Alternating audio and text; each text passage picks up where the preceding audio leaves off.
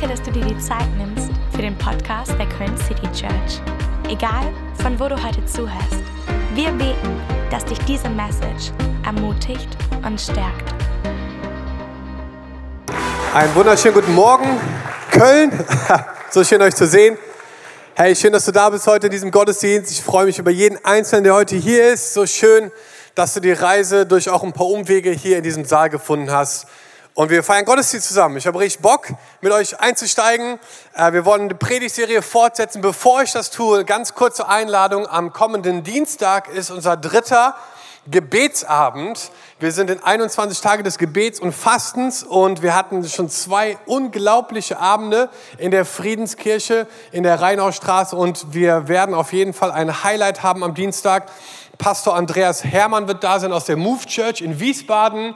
Ein unglaublich starker Mann Gottes meines Erachtens, der gerade so den Schwerpunkt auf Heilung legt in seinem Dienst und das auch schon viele Jahrzehnte gemacht hat äh, unglaubliche Wunder erlebt habt schon. Er hat mir ein paar Zeugnisse erzählt. Wahnsinn, wirklich, was Gott durch ihn macht und durch seinen Dienst.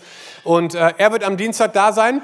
Deswegen herzliche Einladung, sei mit am Start. 19.30 Uhr, direkt am Rhein, an der Rheinaustraße, da am Schokoladenmuseum. Das wird der absolute Knaller.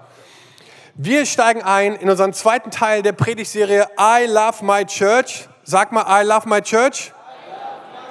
Come on. Und wir haben letzt vor zwei Wochen damit angefangen zu sagen, dass das nicht irgendwie nur ein Satz ist, den wir uns überlegt haben, sondern dass wir glauben, dass vor 2000 Jahren Jesus auf diese Welt gekommen ist und seitdem quasi diesen Satz ruft und er sagt, hey, ich liebe meine Kirche. Und in seinem Wort steht, dass er sogar sein Leben für seine Gemeinde gegeben hat und dass er diese Kirche baut weltweit und dass nichts ihn davon abhalten kann keine Umstände, keine Krisen. Gott baut seine Kirche. Amen. Und nicht nur hier in Köln, er baut sie auch in Bergisch Gladbach, in Aachen. Gott baut seine Kirche überall auf dieser Welt. Und das ist unglaublich, dass Gott sein Reich baut. Er nennt sie seine Braut, sein Leib, ist seine Familie, seine Armee. Und wir lieben Gottes Kirche. Und ich habe eine Statistik gelesen äh, in der Vorbereitung was Leuten einfällt auf der Straße, wenn du sie fragst, was sind die ersten Worte, die dir einfallen, wenn du das Wort Kirche hörst. Und leider haben wir nicht so gut abgeschnitten, denn die zwei Top-Antworten waren Bauwerke und langweilig. und ich dachte mir so, okay, dann schreiben wir jetzt auf die Fahne, diese Aussagen zu verändern, weil ich glaube, die Kirche, die Jesus hinterlassen hat, ist absolut nicht nur Bauwerke und langweilig, sondern sie ist revolutionär, sie ist lebendig, sie ist voller Leben, sie ist voller Freude, voller Freiheit. Gottes Kirche ist äh, relevant in unserer Zeit. Ich glaube, dass wir in eine Season kommen, wo die Rolle der Kirche auch nochmal neu vielleicht definiert wird und wirklich wieder so ins Zentrum gerückt wird in unserer Gesellschaft, wo Leute von außen reinschauen und denken sich, was geht denn da ab? Alle sind doch voll beängstigt in ihren Räumen und denken, keine Ahnung, und ich gucke in diesen Raum rein und denke mir so, das kann doch gar nicht sein, dass hier Leute sind, die sind voller Glaube und Hoffnung und Liebe. Hä? Und dass wir wieder in die Mitte gerückt werden, wenn es um Kreativität, um Innovation, um, um Werte geht. Und ich freue mich, das mit euch gemeinsam zu gestalten. Wir wollen uns heute einen Bereich anschauen, wo ich glaube, dass jeder einzelne von euch sich hoffentlich angesprochen fühlt und vielleicht so einen neuen, neuen Ellenbogen in die Seite gestoßen bekommt, vielleicht, wenn es darum geht, was deine Rolle denn in Kirche ist. Denn es ist kein Gebäude, es sind Menschen, es ist keine Organisation, es ist ein Organismus und wir leben gemeinsam Kirche und jeder einzelne von uns spielt eine Rolle. Und wir wollen einen Schlüsselvers lesen in Apostelgeschichte 20 Kannst du gerne mit aufschreiben oder auf deinem Handy mit rausholen oder Papierbibel oder ich habe sie auch mitgebracht. Und es ist Paulus, der zu der ganzen Gemeinde in Ephesus redet und der gerade bereit war, sich aufzumachen, von Ephesus weiterzuziehen, um andere Gemeinden zu begleiten. Und er sagt Folgendes.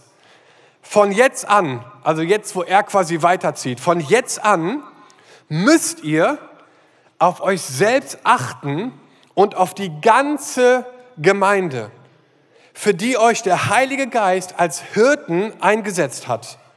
Ihr sollt die Gemeinde Gottes hüten, die er sich durch das Blut seines Sohnes erworben hat.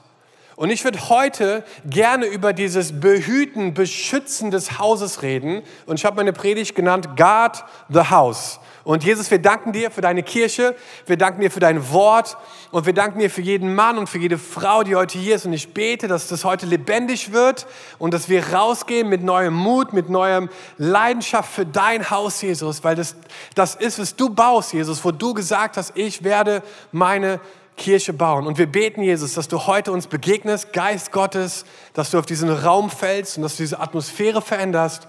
Und wir beten seit langem mal wieder dafür, dass der FC heute drei Punkte holt. In Jesu Namen. Und alle sagen? Amen. Amen.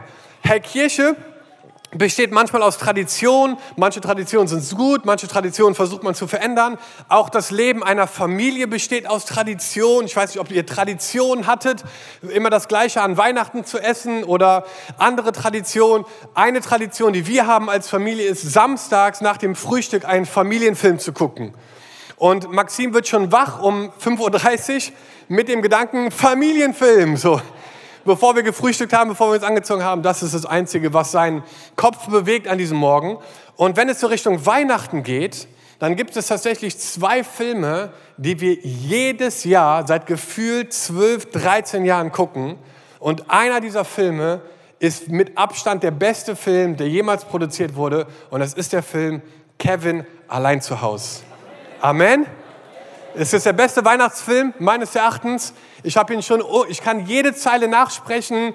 Ich glaube, es gibt keinen Film auf dieser Erde, den ich mehr geguckt habe als Kevin allein zu Hause, Teil 1. Teil 2 ist auch cool, die anderen kannst du vergessen. Teil 1 und Teil 2. Und da gibt es eine Szene, und meine Jungs lieben diesen Film, die lachen sich kaputt, ne, wenn, die, wenn da diese Unfälle passieren und so. Und da gibt es eine Szene, wo Kevin realisiert, dass Einbrecher dieses Haus einnehmen wollen und bestehlen wollen und dass er alleine zurückgeblieben ist. Und es gibt diesen Satz, wo er sagt, das ist mein Haus und ich werde es verteidigen. Und dann gibt es Pläne, Grundrisse, dann wird strategische Dinge positioniert, um dieses Haus zu verteidigen. Und natürlich, jeder dieser Pläne funktioniert. Und am Ende ist er erfolgreich und beschützt dieses Haus. Aber wenn es darum geht, quasi über Kirche nachzudenken, würde ich gerne diesen Gedanken euch heute einpflanzen, ein, ein Beschützer, ein Hüter zu sein des Hauses, in dem Gott euch eingesetzt hat. Denn wenn wir ehrlich sind, sind wir alle in irgendeiner Weise Hüter und Beschützer von irgendwas. Wenn du verheiratet bist, dann bist du ein Behüter, ein, ein Beschützer für deine Beziehung, für deine Ehe oder in Freundschaften. Wenn du ein großer Bruder bist, eine große Schwester bist, dann, dann hast du diese Verantwortung zu behüten und zu beschützen. Wenn Levi und Maxim rausgehen, sage ich, ey Maxim, du bist der Große, du musst ihn beschützen. Wenn es Stress gibt, ne, ruf nicht mich, klär das selber. Großer Bruder, wenn du Onkel, Tante bist, wenn du eine Live-Group hast, wenn du ein Team hast, egal wo du unterwegs bist, du hast den Kontext von behüten und beschützen. Jeder von uns hat, glaube ich, irgendwo ein Circle, wo Behüten und Beschützen Teil davon ist. Und ich würde gerne heute ähm, einfach damit eintauchen und diesen Vers nehmen und wir machen so ein paar Links- und Rechtskurven, aber diesen Vers von Paulus nehmen und zu überlegen, wie heißt das, was heißt das für dich und für mich heute an diesem Tag in dieser Location für das Haus Gottes, okay? Und Paulus startet seinen sein Vers oder seine Aussage hier zu der Gemeinde in Epheser und er sagt, von jetzt an müsst ihr auf euch selbst achten. Es ist interessant, dass in dem Kontext von einem Beschützer, ein Hirte zu sein, Paulus damit startet zu sagen, erstmal musst du auf dich selber achten.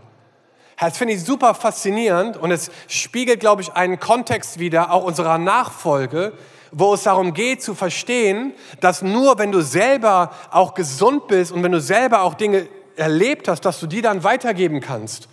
Wenn du jemand bist, der nie Liebe erfahren hat, hey, wie willst du es weitergeben? Wenn du jemand bist, der nie erfahren hat, was es heißt, dass dir vergeben wurde, wie kannst du anderen Menschen vergeben? Hey, wenn du nie gelernt hast, Gott für dich selber zu hören und wahrzunehmen, wie kannst du andere Menschen leiten darin, dass sie Gottes Stimme hören? Deswegen startet Paulus und sagt, hey, als allererstes achte auf dich selber.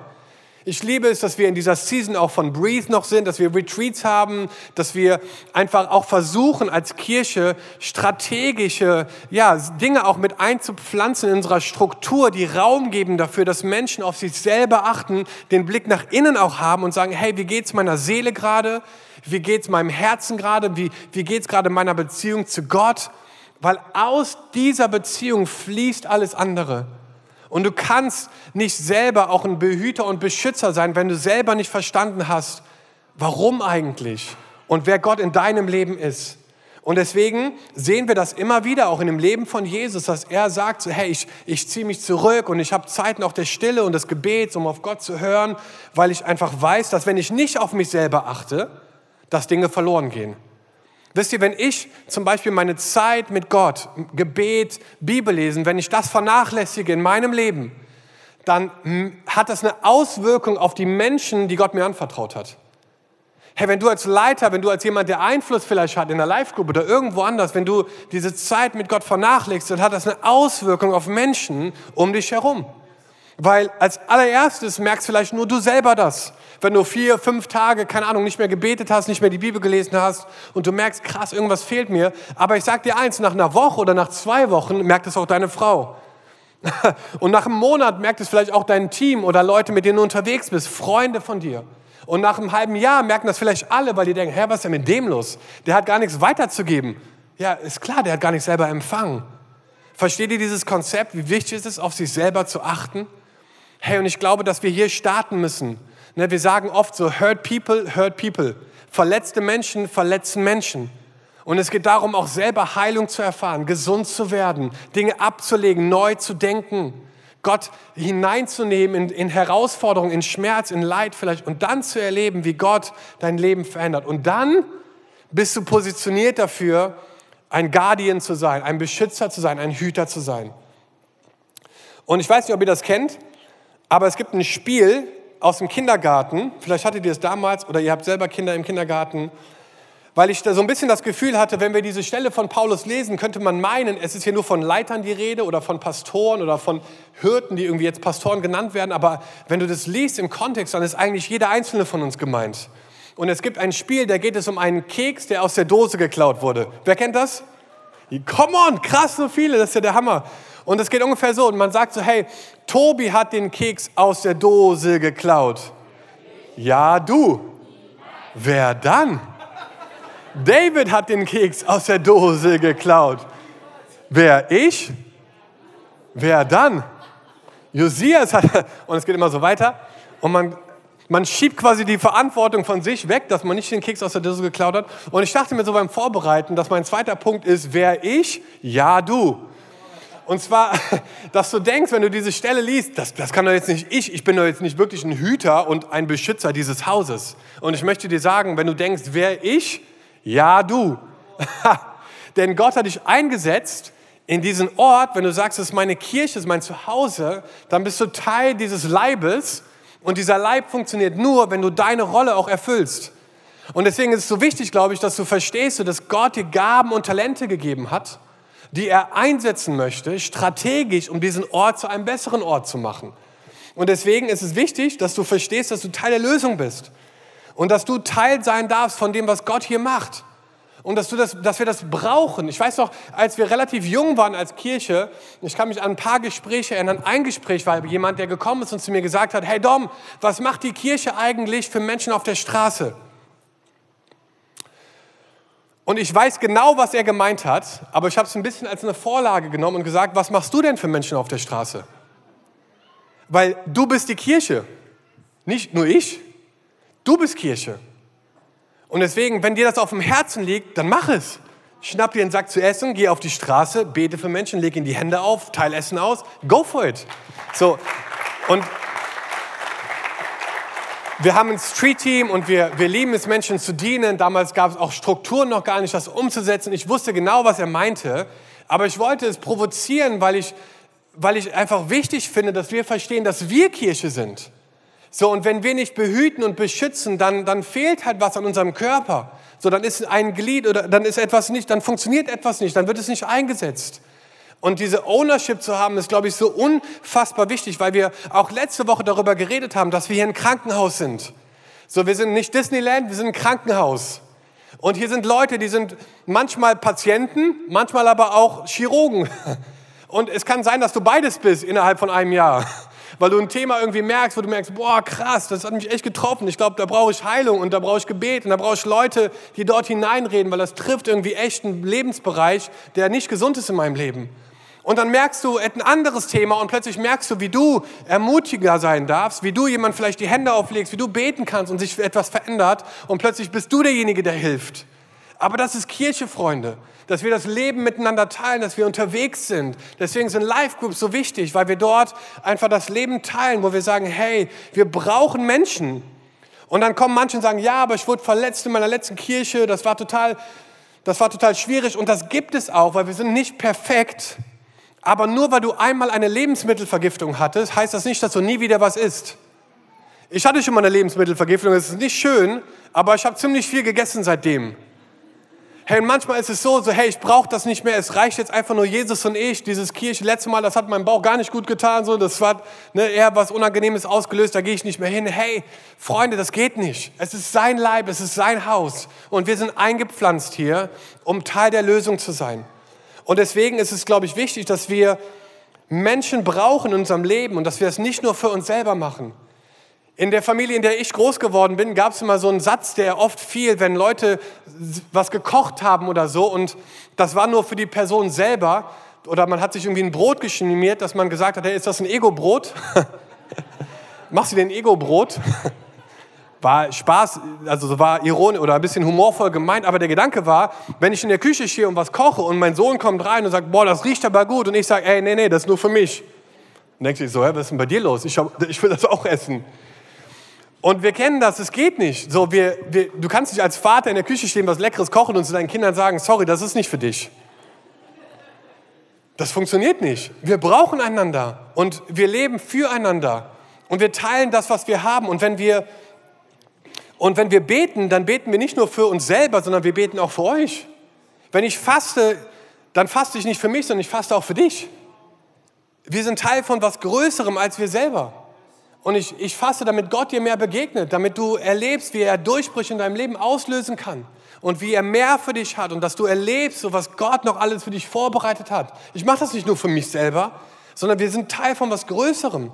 Und deswegen ist es so Hammer, auch darüber nachzudenken, wie das aussehen kann in unserem Kontext. Und dass wir durch Täler und durch, durch, durch über Berggipfel mit Leuten zusammen unterwegs sind und einfach das Leben miteinander teilen. Das ist so, so wichtig. Und dazu gehört dann auch mal, dass man hinfällt, man hilft der Person wieder auf.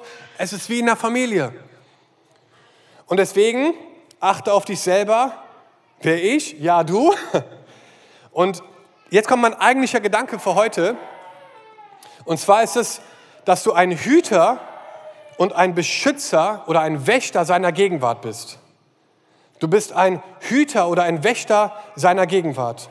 Und in, in Apostelgeschichte 20, Vers 28 steht hier, ihr sollt die Gemeinde Gottes hüten, die er sich durch das Blut seines Sohnes erworben hat. Und hier steht hüten. Und ich weiß nicht, ob du schon mal über das Wort hüten nachgedacht hast, aber es ist ein Wort, was auch beschützen nennt. Ein Hirte beschützt auch seine, seine, seine Herde. Er, er hütet auch seine Herde. Er ist aktiv daran Teilhaber, dass es dieser Herde gut geht. Deswegen auch guard the house. Es braucht Beschützer, es braucht Hüter. Und ich möchte euch in ein Bild mit hineinnehmen, was ich im Alten Testament gefunden habe, was dieses Bild von Hüter und Wächter für mich so krass auf den Punkt bringt, dass ich dachte, das muss ich hier mit reinnehmen und euch weitergeben, wenn es darum geht, guard the house. Und zwar lesen wir in 1. Chronik 9, Vers 24, dass es damals im Tempel Wachen gab, Beschützer gab. Und hier steht, die Wachen waren nach den vier Himmelsrichtungen aufgestellt, nach Osten, nach Westen, nach Norden und nach Süden. Und damals war die Gegenwart Gottes in einem Tempel, und zwar im Allerheiligsten. Und dann lesen wir, dass Jesus gestorben ist, dass der Vorhang zerrissen ist und dass Gottes Gegenwart sich ausbreitet und dass heute jeder Mensch, du und ich, dass wir Gottes Gegenwart in uns tragen und dass wenn wir irgendwo hinkommen, dass Gottes Gegenwart uns begleitet. In unsere Schule, in unsere Arbeitsstelle, in unsere Familie, in unsere Nachbarschaft. Gottes Gegenwart ist mit dir. Damals war Gottes Gegenwart in einem Tempel, in, dem Allerheiligsten. Und einmal im Jahr durfte da jemand rein. Und es gab Wachen, Beschützer, Hirten, die gehütet haben über diesen Tempel. Und sie hatten eine ganz besondere Aufgabe. Und deswegen äh, holen wir mal kurz die Kerze hier nach vorne, King und David, Hammer. Weil ich möchte das irgendwie mal illustrieren. Kurzen Applaus für die beiden. Vielen Dank euch. Ihr seid der Hammer. Und zwar gab es in diesem Tempel ein Altar mit einem Feuer. Und dieses Feuer hatte den Auftrag, niemals auszugehen.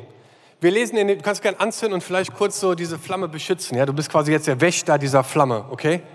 Okay, sorry, ich hätte dich vorher informieren müssen darüber, aber wir sind ja flexibel. Und in Levitikus 6, Vers 6 steht folgendes.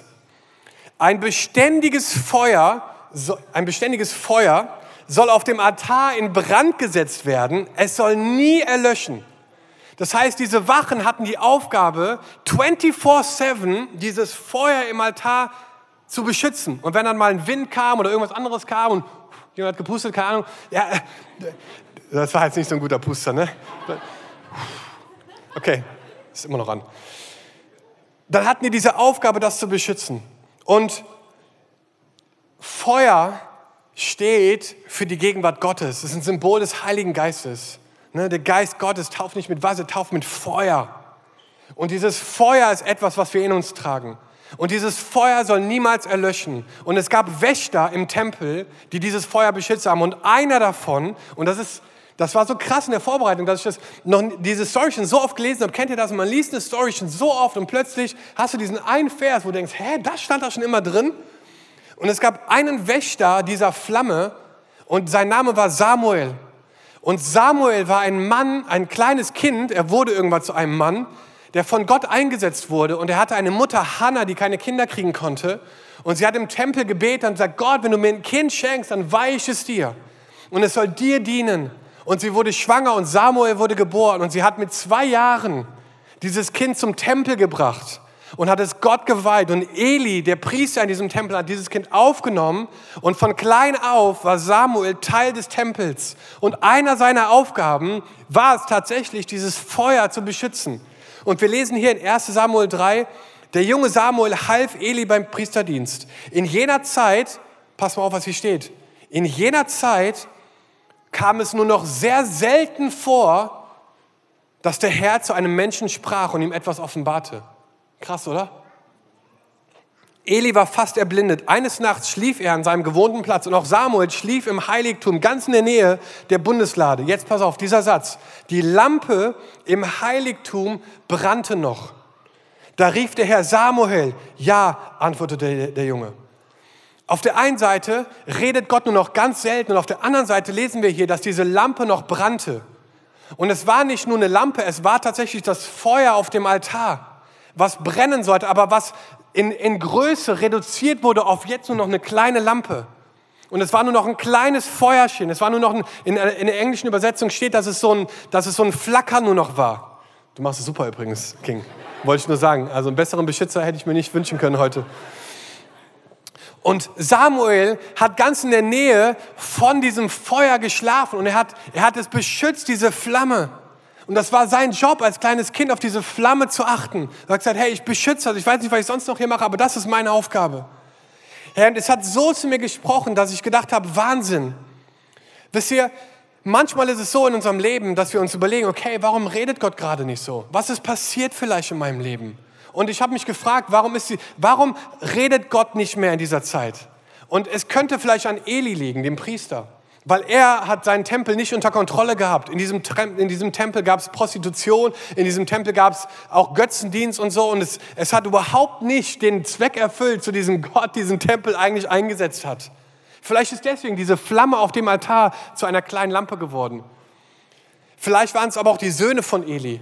Wir, le wir lesen von ihnen, dass die in Saus und Braus gelebt haben und sich absolut null an die Gesetze Gottes gehalten haben. Vielleicht war es aber auch die Nation Israel die Gott nicht mehr beachtet hat und die anderen Götter nachgefolgt ist. Und es brauchte einen Beschützer, einen kleinen Jungen, der gesagt hat, ich halte diese Flamme hier am Leben. Du bist, nicht, du bist ein großer, starker Mann Gottes. Halleluja. Symbolisch. Und der gesagt hat, kostet es, was es wolle, ich beschütze diese Flamme. Und ich weiß nicht, ob du schon mal in deinem Leben Momente hattest, wo vielleicht dieses Feuer Gottes, boah, was dich irgendwie so begeistert hat am Anfang, dass das irgendwie kleiner geworden ist und jetzt nur noch eine kleine Flamme ist. Herr, und ich glaube, dass es Leute braucht, die ein Bewusstsein dafür entwickeln, diese Flamme Gottes in unserem Leben wieder neu anzuzünden. Und das, dafür brauchen wir einander. Wisst ihr, wenn du Momente hast, wo du denkst, so dieses Feuer ist jetzt nur eine kleine Flamme, Herr, dann braucht es Leute, die dieses Feuer mit dir beschützen und noch mehr sogar, die dieses Feuer wieder anzünden. Und es gab in den letzten Jahren Momente, wo ich gedacht habe, boah, ich weiß gar nicht, ob ich das kann, hier so durchzunavigieren. Es passiert so viel Chaotisches und ne, sind wir doch noch die Richtigen und was geht hier ab und so. Und es brauchte Leute in unserem Kontext, meine Frau, andere Leute auch in unserem Team, in diesem Haus, die mir die Hände aufgelegt haben und einfach für mich gebetet haben und ich gemerkt habe, krass, Gott hat mich gesetzt und berufen und ich habe gemerkt, wie diese Flamme, die kleiner wurde, wieder größer wird und sich gefüllt hat mit Mut und mit Ausdauer und mit Kraft, weil Gott plötzlich wirken konnte. Und ich hatte einfach so dieses Bild heute, dass manchmal ist es so, dass wir vielleicht das Gefühl haben, dass wir in so einen Burnout kommen. Burnout, ne? ich fand das ein tolles Wortspiel und dass es daran liegt, dass wir irgendwie zu weit von Gott voraus sind oder zu weit hinten dran sind, dass wir irgendwie diese Distanz, diese Nähe zu Gott verloren haben und dass wir deswegen Leute brauchen, die diese Kerze wieder anzünden und beschützen. Und ohne Feuer verliert diese Kerze ihren Purpose. Ohne Feuer verliert diese Kerze ihren Sinn. Wir brauchen das Feuer in uns. Und deswegen ist es so wichtig, glaube ich, dass wir uns gegenseitig da auch anzünden, dass wir gegenseitig das Leben teilen, dass wir uns die Hände auflegen, dass wir füreinander beten, dass wir da sind, damit Gott wirken kann. Und deswegen, wenn du dir Leute anschaust, so die, die was bewegt haben, auch im Reich Gottes, sind das Leute, die auch in schweren Zeiten ihr Feuer haben nicht ausgehen lassen, sondern die haben gesagt, ich beschütze dieses Feuer. Und zwar nicht nur in mir selbst, sondern auch in dem Leben von den Leuten, das Gott mich gestellt hat. Deswegen bist du ein Beschützer, ein Hüter der Gegenwart Gottes in diesem Haus. Zuallererst für dich selber und dann auch für die Menschen um dich herum. King, danke dir.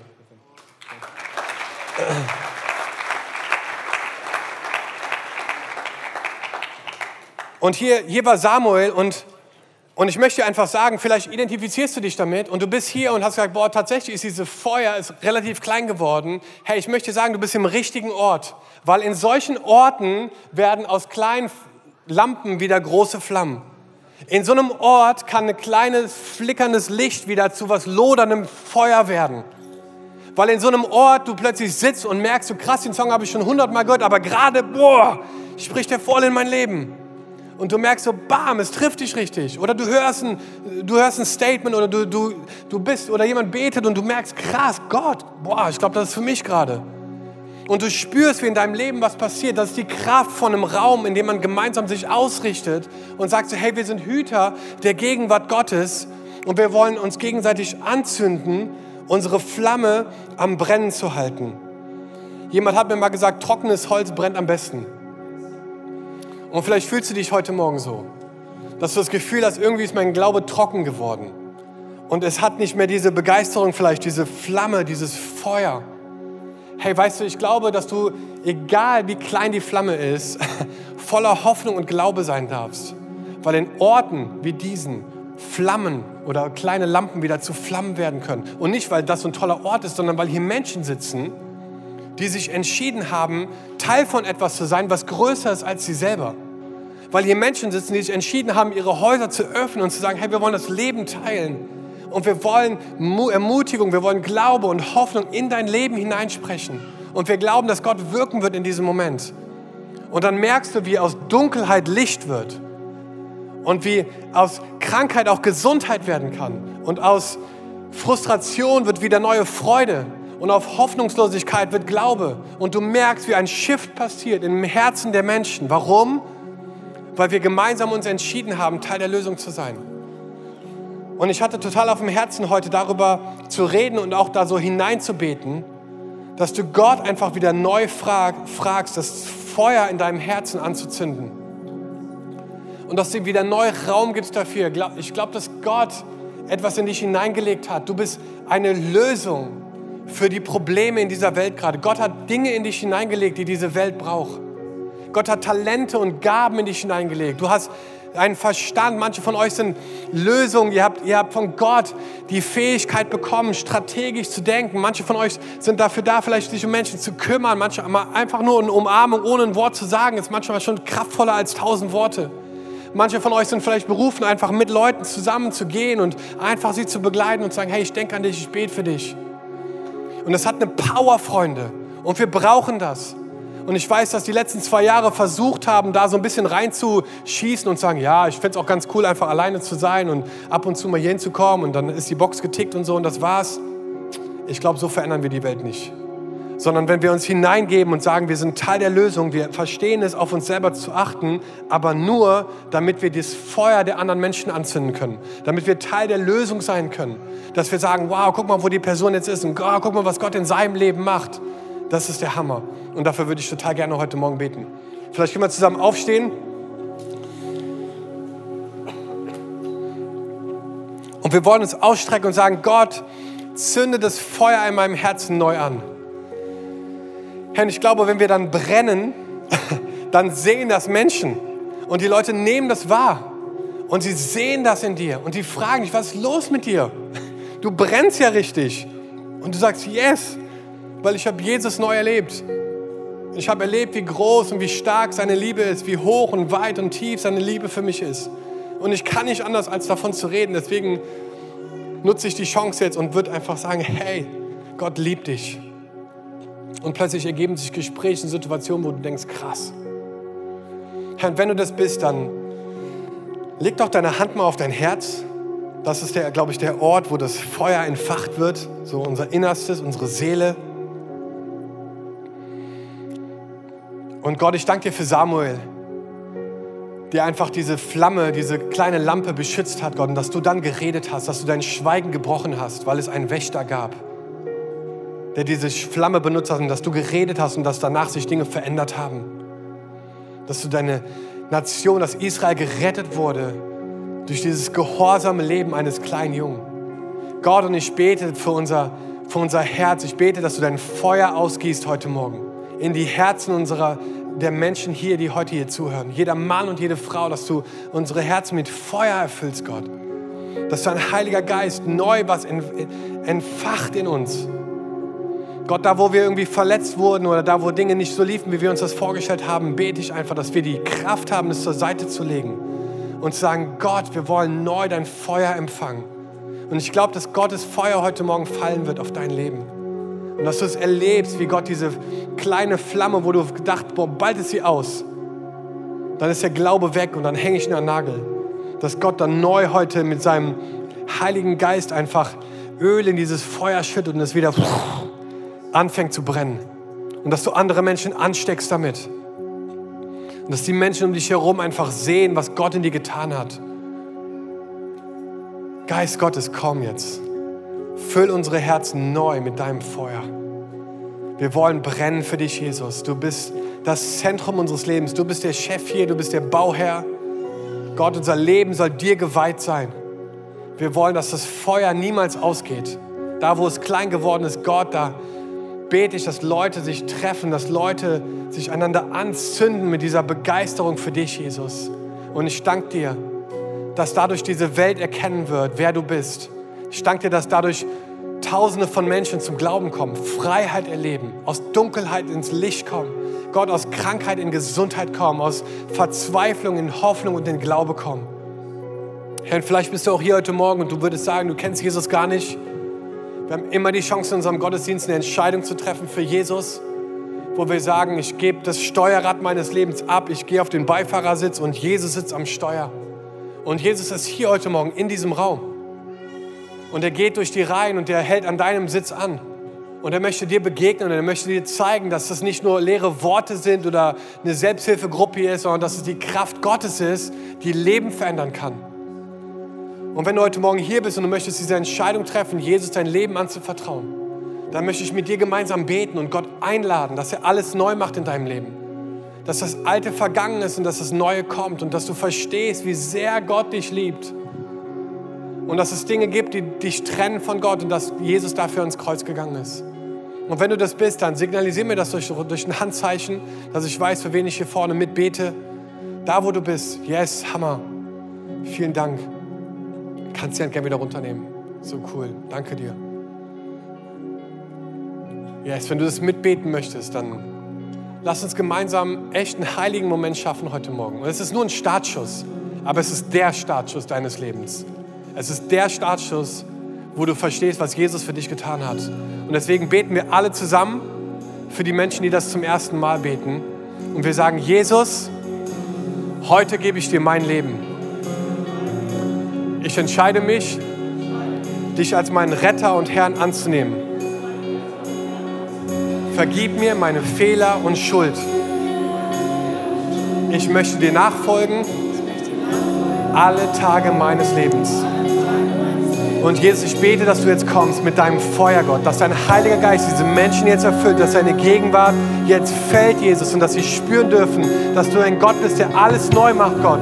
Ich danke dir, dass du nicht uns von gut zu, von schlecht zu gut machst, sondern von Tod zu leben, Jesus.